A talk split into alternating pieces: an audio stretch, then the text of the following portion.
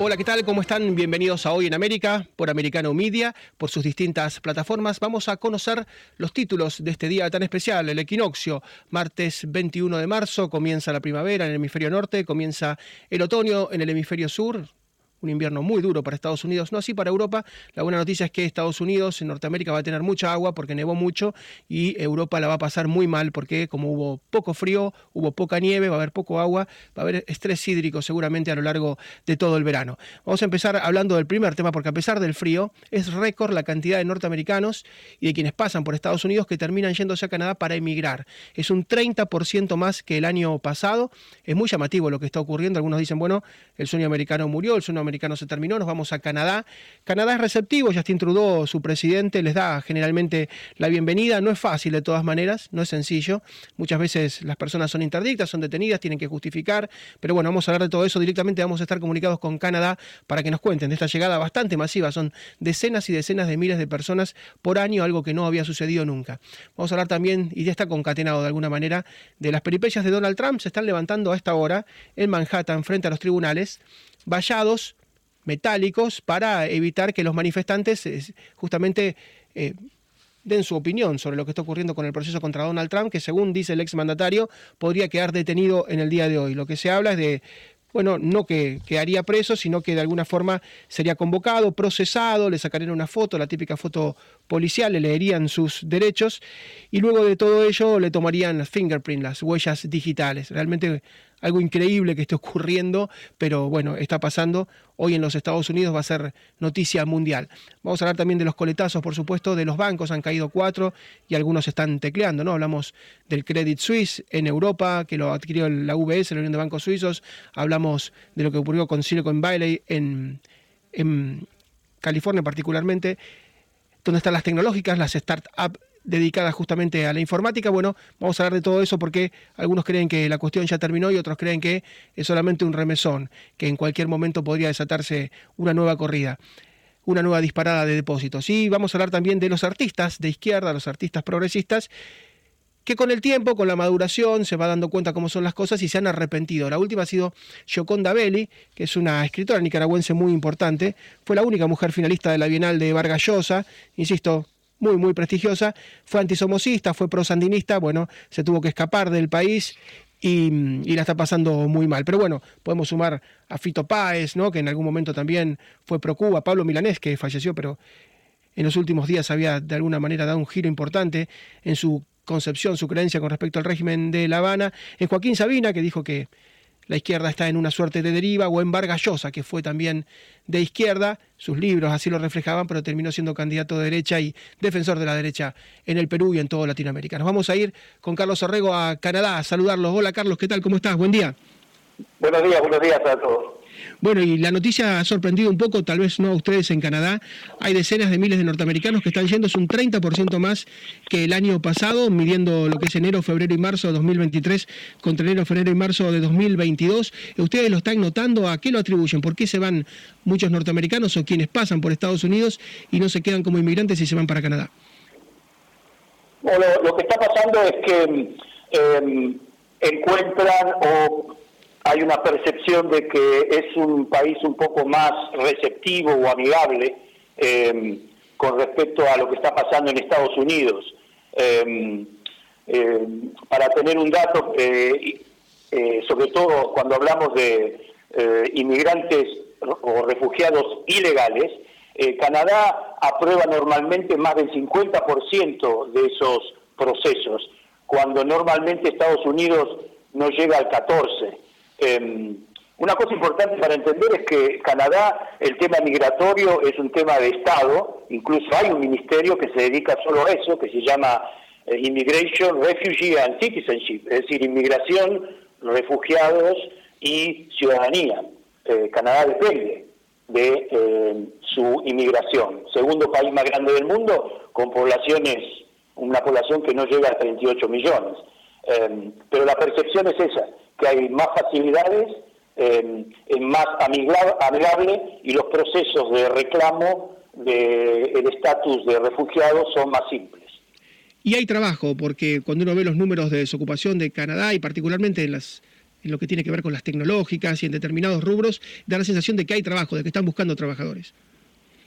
Sí, sí, em, es verdad. Es más, en el último mes eh, un, dato que se esperaba era eh, probablemente que subiera entre 1.500 y 2.000 el número de empleos eh, fijos permanentes y subió 15.000. Es verdad, en Canadá en este momento hay un resurgimiento del tema de empleo debido a la reacomodación después de todo lo que ocurrió y porque hay mucha gente que no ha vuelto a, trabajar, tanto sea porque por jubilación o tanto sea porque decidieron que eh, no, no querían volver a, trabajar, ¿verdad? Entonces, em, hay faltante de, mano de obra, como siempre lo hubo en Canadá, es normal. Eh, el número de desempleo en Canadá siempre es muy bajo, anda en el 5% y todos sabemos que 4 es el mínimo porque es la desocupación estructural de cualquier país. Y te pregunto por los salarios, por lo que puedas conocer, la hora, si lo me dicen dólares norteamericanos, eh, en un trabajo básico, digamos, por ejemplo, en la gastronomía, si sos mozo, si estás en la cocina, un trabajo básico, si sos un azul, que estás a lo mejor en la construcción, ¿cuánto se paga por hora aproximadamente en dólares norteamericanos? Bueno, eso es, es otra ventaja porque eh, hoy, eh, por ejemplo, la provincia de Ontario está pagando, ¿cómo se llama? Em, unos 15 eh, dólares canadienses mínimo, que serían algo así como 11 americanos, em, cuando eh, ese es lo mínimo que arrancaría cualquier empleado en una provincia como Ontario y todas las demás se le parecen. Eh, pero acá hay un tema muy importante que es recordar que en Canadá el sistema de salud es totalmente gratuito. todos sabemos que ese es un costo muy alto en los Estados Unidos. Em, eso sí, en Canadá se pagan impuestos y son altos. Eh, pero hoy cualquier persona que quisiera comenzar a trabajar arrancaría con 15 eh, dólares canadienses, que serían unos 11 americanos la hora, 40 horas son las máximas que se pueden eh, cobrar o trabajar como regular, y a partir de las 40 es tiempo y medio. Em, em, yo conozco por, porque así le pasó a mi nieto que a fin de año para entrar en distribuidoras o warehouses, depósitos y almacenes, daban bonuses y premios de mil dólares para quedarse en noviembre, mil para quedarse en diciembre y mil para quedarse en enero, porque no había gente que procesara los pedidos de fin de año. Carlos, ya hay una gran diferencia con Estados Unidos, con las ciudades, inclusive con las del norte, con Chicago, con respecto a Canadá y es la seguridad. Da la sensación de que Canadá es un país bastante más seguro cuando uno mira los números de homicidios cada 100.000 habitantes, son muy inferiores a los que tienen las ciudades norteamericanas, ¿no? Sí, sí. Em, eh, la seguridad siempre fue algo que está mm, incorporado en, la, digamos, en la sociedad eh, canadiense y siempre que hablo con gente de otros países, tanto latinoamericanos como de otros lugares, eh, se asombran de que en nuestras puertas tengan eh, llaves comunes, eh, no hay nada especial que nos separa, a veces tenemos casas que dan al patio, el patio da un parque y todos sabemos que si somos sobre todo latinoamericanos no nos parecería muy seguro eso, sin embargo yo lo he vivido y no he tenido no he tenido problema. Es verdad, eh, recordar que una gran diferencia con Estados Unidos es que eh, no podemos portar armas. Eh, el tema de portar armas es un tema legislado, muy, muy restringido, y culturalmente tampoco es una cosa vista como parte de la sociedad, como sé que en Estados Unidos es totalmente normal, ¿no? Y la última, Carlos, ¿se debate el tema de que muchos norteamericanos están yendo a Canadá? ¿Es un tema que está presente en los medios de comunicación o es un fenómeno incipiente todavía? No, no, es un, no, es un tema importante porque trajo una discusión muy grande porque el flujo ha sido muy, muy grande eh, y además recordemos, Canadá se suple de inmigración por dos caminos, el normal, que es el que hace una visa normal de trabajo, económica, entrepreneur, y el otro por los refugiados. Y los refugiados se dividen en dos, los estándar, que vienen ya con sus papeles desde el exterior, y aquellos irregulares. Lo que ha pasado es que ha aumentado mucho em, este eh, este flujo, sobre todo por la calle Rodham, que es lo que sale por todos lados, que es un paso normal, no es un paso para hacerlo legalmente, pero es un paso que queda fuera de la ley que obliga a Estados Unidos y Canadá a aceptar a los refugiados donde primero pisan. Por eso todo el mundo está cruzando por ahí. Y sí es un tema que se discute porque eh, este, este flujo nuevo de, gente, eh, de esa manera, eh, está llevando ya un costo que por lo menos se habla de 500 millones y probablemente esté más cerca dentro de unos meses de mil millones entre transporte, comida, burocracia, papelería, seguridad, eh, hotelería, alojamiento, incluso se han llevado, debido a que Quebec no los puede alojar, eh, tenemos hasta Niágara, eh, muchos de esos que han entrado por ahí, por Rodham, que es el, una frontera entre New York y Quebec, arriba línea directa de Albany, ¿no? Muchas gracias, Carlos, por todo el informe muy completo. Un gran abrazo, como siempre, a tu disposición. Carlos Orrego, directamente desde Canadá. ¿Quién te ha visto y quién te ve? Creas o no, Billy it no, norteamericanos yéndose a vivir fuera de su país. Pausa muy breve, ya regresamos.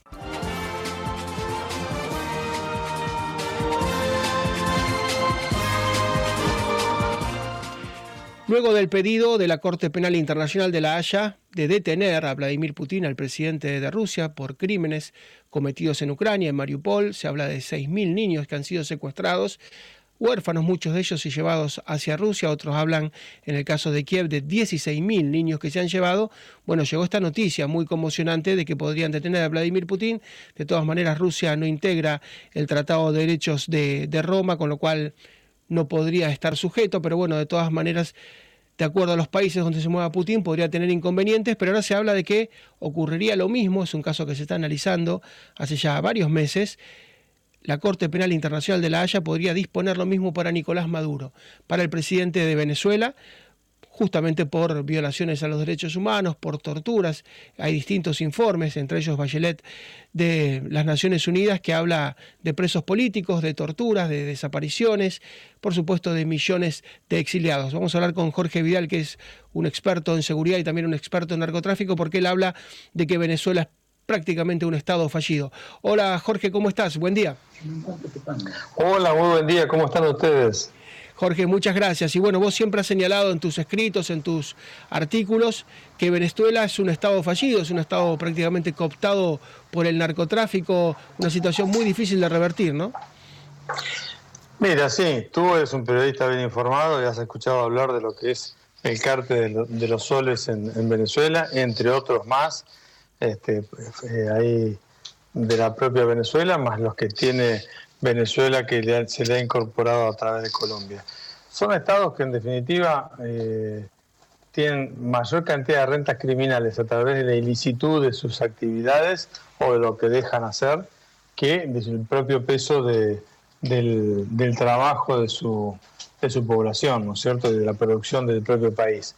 Eh, Venezuela es un estado fallido, a mi entender, por el tema del mal manejo del tema narcotráfico, como casi lo fue Colombia allí por la década del, del 90, ¿no es cierto? Cuando se dieron cuenta que perdían, eh, perdón, eh, sí, entre 80 y 90, cuando se dieron cuenta que perdían la, la República a mano de Pablo Escobar cuando lo vieron sentado en el Senado. Entonces, estas cosas, a estas cosas hay que prestarle muchísima atención. Por eso cuando es un Estado fallido, no lo dice muy livianamente, sino que justamente eh, está, es el resultado de lo que uno como profesional va viendo a lo largo de los años y por qué hoy por hoy cuando uno eh, va a buscar lo que son eh, las rentas de un país, encuentra que moviliza más el narcotráfico, el contrabando, ya sea de infinidad de cosas como también el de las armas, ¿no es cierto?, que la, la licitud, es decir, lo que es el producto eh, interno de un país por su trabajo. Así es, y mm, algunos tienen esperanzas del año próximo que se llame a elecciones, que finalmente Nicolás Maduro entregue el poder. Muy pocas veces una dictadura entregado el poder. Yo recuerdo, bueno, los sandinistas en algún momento perdieron contra Violeta Chamorro en Nicaragua, o sí, en Polonia también se, se expuso a un plebiscito y perdió, Pinochet se expuso a un plebiscito y perdió, pero no, no suele ser lo, lo más mm, normal, lo más frecuente. ¿Vos tenés esperanza de que pueda haber una elección y que puede democratizarse Venezuela? Que una elección en Venezuela sea libre y transparente depende justamente de la presión internacional que pueda haber alrededor, pero también de que Venezuela en definitiva es una olla de presión, porque todo lo que sabemos es que eh, gran parte del poder y los negocios están muy repartidos entre la cúpula. Tal es así que algunos llegan a decir que Maduro no es el que gobierna, cierto que es Diosdado Cabello y una treintena o, o 40 generales de distintos lugares de las Fuerzas Armadas. Entonces, nadie va a querer perder su dinero, nadie va a querer perder las cuestiones este, de privilegios que tienen, aunque todos ellos, la inmensa mayoría, por los, por los informes de inteligencia que uno maneja y tiene, eh, tienen toda su familia ya por fuera del país. O sea, todos los hijos, sobrinos, este, primos, por decirlo de alguna manera, están fuera de, Venezuela gozando de las rentas que, que, les dan sus, sus padres, tíos, hermanos y todo lo demás. Pero bueno, en definitiva, creo que la única manera que pueda haber unas elecciones libres y transparentes en Venezuela es a través de la presión internacional para que esto suceda y ojalá suceda, que el pueblo pueda tomar la determinación de quién quiere que lo, que lo, que lo gobierne. Y te pregunto, vos que has estudiado tanto el tema narcotráfico, es muy llamativo lo que pasa, por ejemplo, en Colombia, donde residís, eh, el presidente Gustavo Petro hablando de que, bueno, hay que terminar con la guerra contra los carteles. Eh, Andrés Manuel López Obrador, el presidente de México, que dice hay que abrazar y no hay que balear, abrazos y no balazos contra los narcos. Aníbal Fernández en Argentina, el ministro de Seguridad, diciendo la guerra contra los carteles narcos está perdida. Es decir, hay como una suerte de resignación de, de los hombres que deberían llevar adelante la guerra contra el narcotráfico, estamos hablando de Argentina, de Colombia y de México, de tres países muy, pero muy poblados y muy importantes, y, uno ve como una especie de wow cover, ¿no? De cuando te retirás prácticamente sin disputar la partida, eh, como que se van retirando. Sí, empiezo, empiezo por Aníbal Fernández. Aníbal Fernández tiene un discurso para cada ocasión, ¿sí? No es una persona creíble, aunque sea el ministro de Seguridad de la, de la República. Lo que dijo estuvo muy mal, cayó muy mal entre los que somos profesionales del tema de seguridad pública y lucha contra el narcotráfico, porque en realidad si lo que le pasa hoy a la Argentina y específicamente en alguna zona del país, como puede ser la ciudad de Rosario o el Gran Buenos Aires dentro de la provincia de Buenos Aires, es pura exclusiva culpa de los últimos gobiernos kirchneristas al cual él este, perteneció y donde ocupó también cargos justamente de ministro de Justicia, de ministro de Seguridad. Este, así que lo que acaba de decir está hace unas semanas atrás está muy fuera de lugar. Con respecto a Petro, te diría lo siguiente, el presidente de Colombia eh, declaró hace unas semanas atrás que el petróleo o la minería ilegal son más peligrosos que la cocaína.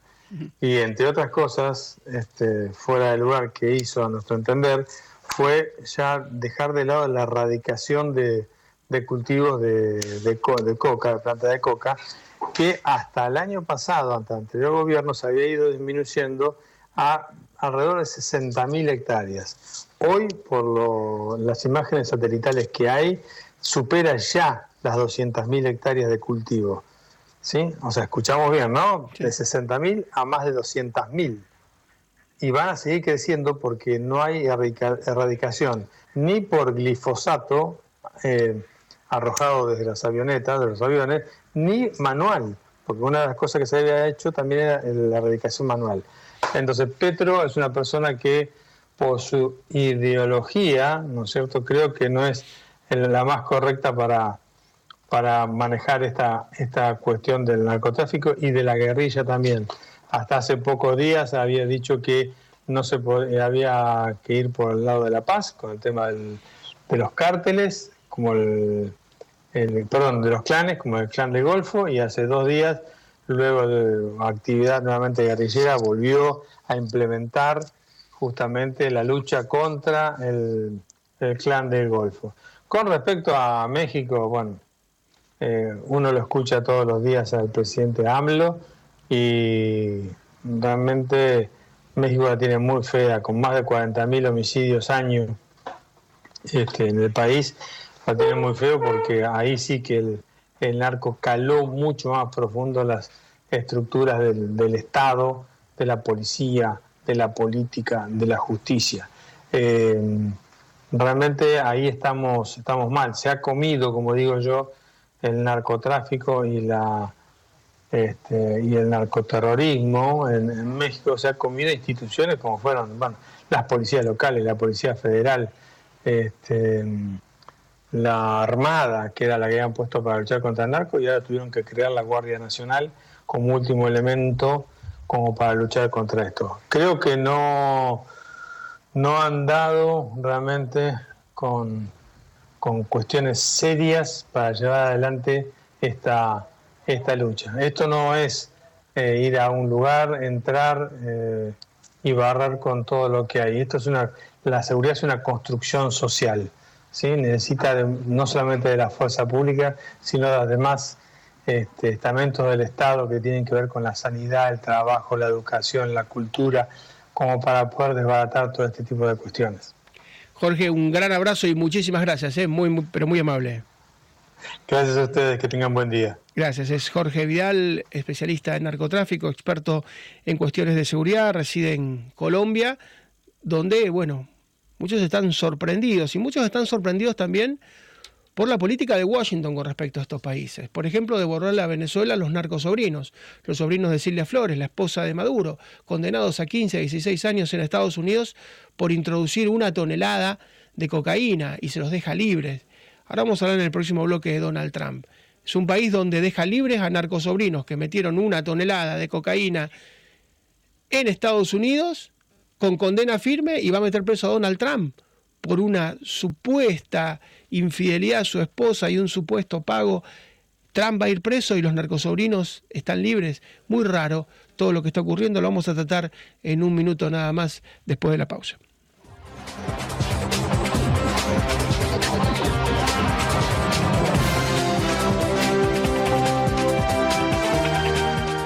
Y a esta hora en Manhattan, en la Gran Manzana, se están levantando vallas metálicas frente a la fiscalía del doctor Alvin Bragg, que es el fiscal que podría meter preso a Donald Trump, al expresidente de los Estados Unidos. Se dice que podría ser procesado en el día de hoy, que no quedaría detenido, pero buscan justamente la foto, la típica foto con el número del proceso, las fingerprints, las huellas digitales, y someter de alguna manera al expresidente al escarnio público. Esto no ha ocurrido con ningún expresidente norteamericano, ni siquiera con Richard Nixon, que se fue del poder y logró evitar por un indulto justamente ser llevado a los tribunales. Sería la primera vez, insisto, que pasa, así como fue la primera vez que allanaron a un expresidente en Mar-a-Lago. Genera una gran conmoción porque resulta difícil entender por qué termina preso por un supuesto pacto, por un no informe del pago de 130 mil dólares a una persona protagonista del cine para adultos con la cual habría mantenido una relación consentida,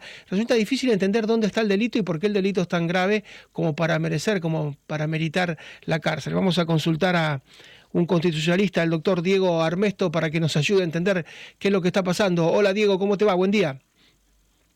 Hola Marcelo, buen día, ¿cómo estás? Bueno, y resulta difícil a nivel peatón entender si hay un acuerdo de confidencialidad, si hubo una relación consentida y si hubo un pago porque esto deriva en una causa penal y en una posible detención. Yo tampoco lo entiendo, no sé cuál es el delito, porque fíjate que en los medios argentinos se hablaba de soborno y el soborno es la figura penal cuando vos le das dinero a un funcionario público para que ese funcionario público tome una determinada decisión. Lo que yo estoy siguiendo los medios de los Estados Unidos es que lo único que hubo acá fue el pago por el silencio de esta actriz de cine adulto que tuvo una relación durante unos años con el expresidente Trump. Eh, yo creo que tiene más una significancia política. Fíjate que en el New York Times del día de hoy también el fiscal Alvin Bragg habla un poco que no iba a dejar amedrentarse por los seguidores de Donald Trump sobre el tema, por eso desplegaron un gran este, movimiento de policías y cuidando la fiscalía. Acá lo que hay que analizar es la posición que va a tomar el gran jurado en cuanto, o el, o el, One Jury, que, es el sistema norteamericano, que es un auxilio que tiene el fiscal para analizar si existe causa o no. Es decir, el fiscal deberá tener que, encontrar todos los motivos eh, suficientes como para poder configurar un delito. Si vos me preguntás a mí, con el derecho argentino yo no veo un delito. Este, será una cuestión entre privados que tendrá que resolverse Ahora bien, al ser una figura pública, una figura de envergadura pública, un expresidente, pero es un delito precedente a la, función de presidente, me parece a mí que hay, que tomar con pinzas y ver en profundidad cuál es la posición jurídica que va a tomar el gran jurado. Pero en, grandes rasgos es, si el presidente Trump se presenta ante, ante, la, ante el, fiscal y el juez, el juez lo va a notificar de la acusación, que ahí tendremos este, mayor amplitud sobre la acusación. En esa instancia se le van a leer los cargos y cuando se lean los cargos va a pasar lo que vos dijiste, nombre, huellas dactilares y lo que se conoce en el derecho americano, que es el bad shot o booking, que es la famosa foto con los números este, al estar procesado, si se hace presente. Si no se presentara y el juez toma una decisión, se exhortará al Estado de Florida para que lo notifique y lo extradite al Estado de Nueva York. ¿Por qué? Para analizar la acusación que hay, ¿no, Marcelo? Es decir, siempre en, todo proceso penal, es decir, en, en esta instancia el presidente Trump entraría en el sistema penal de los Estados Unidos. Ahora, lo que existe también es el debido proceso y la defensa en juicio. Él tendrá todas las garantías constitucionales para poder defenderse ante la acusación que le esté llevando a cabo el fiscal Alvin Bragg. Así es, y siempre se pone en tela de juicio los pros y los contras de este sistema norteamericano de elegir por voto popular a los fiscales, porque uno dice, por un lado, bueno, es democrático, la gente lo elige, pero después muchos terminan en política. De un lado del mostrador, si querés, Bill Clinton había sido fiscal en Arkansas, del otro lado Rudolf Giuliani había sido fiscal en Nueva York, es decir, están absolutamente politizados porque son cargos electivos donde tienen que tener cierta sintonía con la gente, más allá del derecho, sino justamente con el paladar del votante, el paladar del, votante neoyorquino, en este caso, se inclinó hacia los demócratas y es un sistema, digo, es un arma de doble filo. Por un lado, bueno, sí es democrático, pero por otro lado, te pasa de fiscales militantes, fiscales que van más allá del derecho y que tienen un interés más partidario que legal. Vos, vos en realidad en el sistema norteamericano el fiscal está condicionado a rendirle cuentas a sus votantes. este, eh, ahí está el problema principal en cuanto al sistema. Ahora, a mí me llama la atención que le pongan el foco en este caso en el pago de los 130 mil dólares a, esta señorita y no, no, no, no hayan movimientos en los expedientes judiciales, por ejemplo, en la retención de documentos clasificados que tenía el presidente Trump en Mar-a-Lago, eh, el fiscal especial que está investigando adelante el ataque al Capitolio del 6 de enero, la fiscal de Nueva York, mira esto que interesante, la fiscal de Nueva York también, eh, Leticia James, en cuanto a las mentiras o el banco que acá se denomina, y en Estados Unidos es fraude, fraude fiscal y fraude bancario, es decir, para poder obtener créditos. La, el juicio que está llevando adelante la periodista mm, Jane Carroll por el tema de la denuncia de violación y el, la difamación que ella supuestamente dice que tiene. Vos fíjate que, eh, y después tenés también lo del estado de Georgia. Entonces vos tenés una, una proliferación de acciones judiciales donde pareciera que funciona como, como funciona en los países de América Latina. Es decir, si vos molestás y si sos una persona que empieza a generar determinados movimientos políticos, yo tengo todos estos resortes como para poder este, sentarte en el banquillo de los acusados y decir, bueno, esta persona cometió determinado delito, determinado delito. Entonces vos condicionás al candidato a presidente. Por eso me parece a mí que vos acá, e, e, esto también hay que verlo desde un punto de vista político, y lo dijiste vos recién, Marcelo, para ver si no existe una intromisión en, a ver, dentro de poco tiempo va a haber elecciones el año próximo en los Estados Unidos y creo que Trump está picando en las encuestas como posible este, presidente de los Estados Unidos. Entonces me parece que en esta instancia, y como dijiste vos, no hay antecedentes, ni siquiera Richard Nixon, que podemos decir, a ver, fue un presidente con muchos problemas, este, estuvo sentado en, los banquillos, en el banquillo de los acusados. Creo que eh, esto hay que seguirlo desde dos puntos de vista. el punto de vista jurídico, que se respete el debido proceso, las garantías constitucionales, conforme lo establece la Constitución de Estados Unidos y la legislación de Nueva York. Y en segundo lugar, verlo desde el punto de vista político, que es, creo, donde más ruido, ruido está haciendo. Así es, porque cuando corre el tiempo, por ejemplo, con lo de Mar a Lago, se hizo un allanamiento absolutamente mediático y un escándalo. Al poco tiempo se conoció que el, actual presidente Joe Biden también tiene un montón de documentos clasificados y en distintas oficinas y de distintas gestiones, de cuando era vicepresidente también de Barack Obama. En el caso del Capitolio, de lo que ocurrió el 6 de enero del 2021, eh, también se conoció hace poco las cámaras de seguridad, porque viste que cambió, la Cámara de Representantes ya no está más en manos de Nancy Pelosi, sino que está en manos de Kevin McCarthy, entonces consiguieron los archivos fílmicos y se vio cómo a quienes manifestaron les hicieron un tour y la policía los llevó por dentro del Capitolio, con lo cual claramente o eran agentes o, bueno, eh, estaban llevados por la policía por el interior del Capitolio, con lo cual cuando va pasando el tiempo, de alguna manera se fue desmadejando lo de Maralago, se fue desmadejando lo del Capitolio. Hay que ver qué pasa con esta causa, pero el daño político, porque en la conciencia de la gente, como decía Goebbels, ¿no? Miente, miente que algo queda. En la conciencia, en la conciencia de la gente, estos escándalos, hay que ver hasta qué punto se, se aclaran, hasta qué punto la gente no termina de saber qué fue finalmente lo que pasó.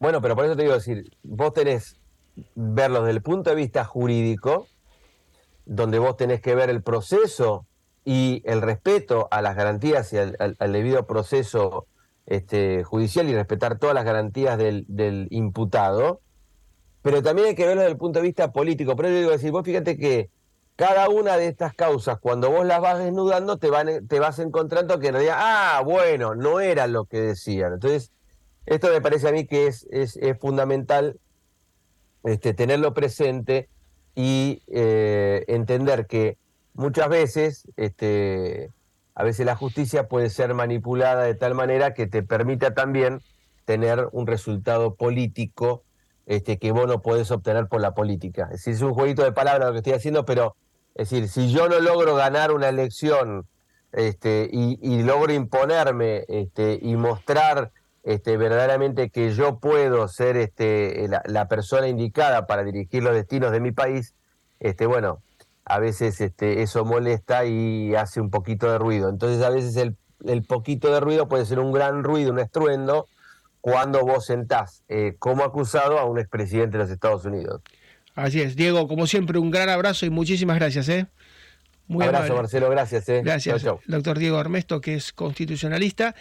Y lo hemos visto muchas veces, eh, lo hemos visto en Venezuela, como persiguieron a Leopoldo López y lo metieron preso, a María Corina Machado, cómo no la dejaron salir del país, Antonio Ledesma, el ex alcalde de Caracas, cómo terminaba preso. Jamás nos imaginamos, lo digo a, a título personal, jamás nos imaginamos que podía pasar en Estados Unidos y que vamos a estar viviendo lo que estamos viviendo en la jornada de hoy, la moneda en el aire. Nadie sabe finalmente si va a terminar o preso o no Donald Trump. Parece realmente increíble. Última pausa, volvemos con el tramo final del programa en un minuto nada más. Las últimas noticias que llegan desde Nueva York indican que el Departamento de Policía de esta ciudad comenzó a desplegar barricadas de acero que llegan a las afueras del Tribunal Penal de Manhattan mientras se preparan para posibles disturbios que podrían ocasionarse. El New York Police Department concretamente ha pedido a todos sus miembros que estén hoy, martes, uniformados y listos para movilizarse. El ex fiscal federal bueno, dice que es probable que Trump no sea esposado tras su proceso, sino que el Servicio Secreto y la Policía de Nueva York organizarían una suerte de detención cortés. Se desconoce el momento en que esto ocurriría, pero hay declaraciones del senador republicano Ted Cruz, que está muy enojado con lo ocurrido, y ha dicho en sus redes sociales, no se equivoquen, el fiscal de distrito de Manhattan, Alvin Bragg, es un demócrata partidista que odia a Donald Trump. Dice Ted Cruz, Ted Cruz em, Bragg no tiene derecho a abusar y corromper el sistema de justicia para perseguir a sus oponentes políticos, agrega Ted Cruz, la izquierda está utilizando como arma política nuestro sistema legal y finaliza el senador republicano diciendo George Soros ha inventado decenas y decenas de millones de dólares en campañas para la elección de radicales como el fiscal Alvin Bragg. Habla de la inversión supuesta del el empresario George Soros para tener fiscales de su lado, particularmente uno sería Alvin Bragg. Y hablando de, la izquierda a la derecha y de aquellos que en algún momento fueron partidarios del progresismo y luego entraron en una deriva y fueron cambiando, eh, citábamos en el comienzo del programa a la única mujer finalista en la Bienal Vargallosa, una escritora nicaragüense muy prestigiosa como Yoconda Beris, que bueno, ahora está exiliada, en algún momento fue antisomocista y fue prosandinista y terminó arrepentida, pero hay muchos casos, ¿no? Fito Páez, el cantante argentino, Pablo Milanés, que falleció, el cantante cubano, que en sus últimos días había reconocido que el experimento de la isla de más de seis décadas había sido un fracaso. Joaquín Sabina también criticó la falta de libertad y la falta de resultados en Cuba. Vargas Llosa, ni que hablar, fue en algún momento un escritor de izquierda y terminó siendo prácticamente de extrema derecha. Pero María Rita Figueira tiene aquellos artistas, una lista de quienes comenzaron en un punto y de a poco, madurando, más grandes, fueron yéndose hacia el otro. Hola María, ¿cómo estás? ¿Qué tal, Marcelo? Sí, eh, vos sabés eh, que voy a hacer hincapié en Gioconda Belli, eh, es una de mis escritoras favoritas. Gioconda Belli es una mujer ahora que debe tener unos 74, 75 años. En 1988 escribió una novela que se llama La mujer habitada. Excelente, una novela excelente, fue bestseller. Toda la obra de, de Belli fue el orgullo nicaragüense, el orgullo de las letras latinoamericanas de las últimas décadas. La mujer habitada describe justamente todo lo que sucedió con la lucha para sacar a Somoza del poder, a los Somoza, todo ese régimen, todos los colaboradores, la asfixia que sufría Nicaragua. Digo esto porque tiene que ver, ella apoyó al sandinismo y ahora es una mujer que no puede volver a su país, que le quitaron la ciudadanía y rompió su pasaporte y dijo, yo no necesito de este documento para sentirme nicaragüense y para representar las letras de mi país. Una cosa tremenda, desde que Daniel Ortega se adueñó de todo, eh, Yoconda Belli dio la espalda, por lo, digamos, había luchado tanto para eso y sin embargo su realidad, su actualidad es algo que llama la atención y que nos tiene que servir de ejemplo. Miguel Bosé, un hombre que su hermana fue ahijada de Picasso, viene de una familia de intelectuales, toda la vida apoyó al PSOE, al Partido Socialista Español, y ahora, ¿qué dice de las izquierdas? Está harto, dice, o, son populistas o se meten hasta en tu ropa, eh, abrazan el capitalismo en sus vidas privadas y después se meten en todos los rincones de los ciudadanos. Algo que me llamó la atención, residente, se conoce así, es René Pérez, de ex líder de Calle 13. ¿Qué dijo este hombre que no reniega de algunas izquierdas? Él apoyó a Boric, por ejemplo, en Chile, eh, apoyó a Petro en Colombia, pero ¿qué dice de, ¿qué dice de Nicaragua y qué dice de Cuba? Dice, lo que le denunciaste, lo que denunciaste que hacía a la derecha, ahora lo está haciendo la izquierda. Cuba le da la espalda a los derechos humanos básicos. La gente no se puede manifestar ya desde hace décadas. Esto lo dice una persona que es de izquierda y lo sigue siendo. ¿Qué pasa con Joaquín Sabina? Meses atrás nos asombró. Joaquín Sabina, que siempre fue un hombre de izquierdas, dijo, en el siglo XX las revoluciones de izquierda fueron un estrepitoso fracaso y las izquierdas de Latinoamérica, como tengo ojos y oídos, me preocupan terriblemente. Joaquín Sabina, Yves Montand, la cara de Francia, el emblema de Francia, pese a que nació en Italia y su familia era de Italia, dicen que con la excusa de Mussolini llegaron a Francia, pero en realidad fue un exilio económico, ellos estaban muy mal y necesitaron hacer su vida en Francia. Yves Montand siempre se calificó como un intelectual, un artista del Partido Comunista francés. Dicen que lo hizo para quedar bien con la intelectualidad parisina, pero él en realidad es un hombre que después eh, le dio la espalda al Partido Comunista, sobre todo con las atrocidades que hizo la Unión Soviética, y eh, se acercó mucho a Ronald Reagan, estuvo a favor de la guerra contra Irak, un hombre que en muchos casos tuvo, entre comillas, una gran dedicación y un acercamiento hacia la izquierda, pero todos coinciden en que era un burgués y que había hecho eso como una pose para poder afianzarse dentro de la intelectualidad de Francia. Eh, quiero aclarar que ha sido un actor y ha sido un cantante de lo mejor que ha tenido no solo Francia, sino Europa en general.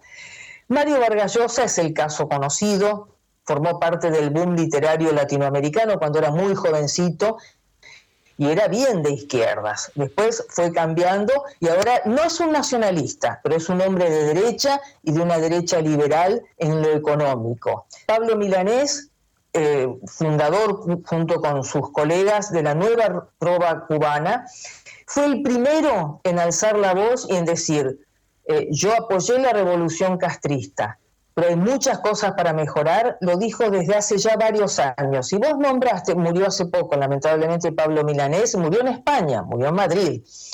Vos nombraste a Fito Páez, un cantautor argentino que sigue apoyando políticas de izquierda, es un hombre sumamente grosero, ha sido, le ha faltado el respeto al expresidente Mauricio Macri, sobre todo cuando fue elegido dos veces alcalde de la ciudad de Buenos Aires. Fito Páez, ¿qué dice de Cuba? Basta. Se consiguió mucho, pero es aberrante lo que hacen con el pueblo cubano. Eh, no, tienen, no pueden respirar, no pueden manifestarse. Pelé, un hombre que, eh, si bien le endilgaron que había sido un poco tibio con la dictadura militar brasilera, eh, después le apoyó al socialismo, hizo campaña en el año 1984 y después participó del gobierno de Cardoso y apoyó en los últimos años a Bolsonaro. O sea, todos los que nombré, y hay muchos más, son personas exitosas en lo suyo, personas que abrazaron las ideas de izquierda, que las sostuvieron durante muchísimo tiempo y después, con fundamentos, porque no es que les fue mal o porque han necesitado de alguna cuestión eh, de enojarse, porque a lo mejor eso les llevaban aguas para sus molinos. He nombrado todas personas que dicen lo que piensan y que no están condicionados. Personas que en lo suyo son exitosos o lo han sido, eh, tienen una carrera brillante y en su momento apoyaron nítidamente las ideas de izquierda, algunas de extrema izquierda. Y después han dicho no. Sobre todo, por ejemplo, el caso de Gioconda Belli, que apoyó directamente la revolución sandinista y ahora está en las antípodas, no soporta más a Daniel Ortega y todo lo que ha ocasionado en Nicaragua. Y tiene un montón de colegas que la apoyan y que están en la misma situación. Vos lo has señalado muchísimas veces y has hecho notas al respecto. Así es, María. Y bueno, lamentablemente muchos dicen, viene con los años, viene con el, dicen, la experiencia es un peine que te dan cuando estás pelado, ¿no? Porque ya hicieron prácticamente toda su carrera, ya dijeron todo lo que tenían que decir y bueno, ya sobre el final de sus días eh, reconocen que han estado equivocados, bueno, por lo menos han tenido eh, esa, esa grandeza. Nos vamos, volvemos mañana, María, muchas gracias.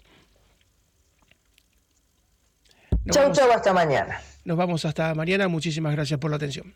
This podcast is a part of the C Suite Radio Network. For more top business podcasts, visit c-suiteradio.com.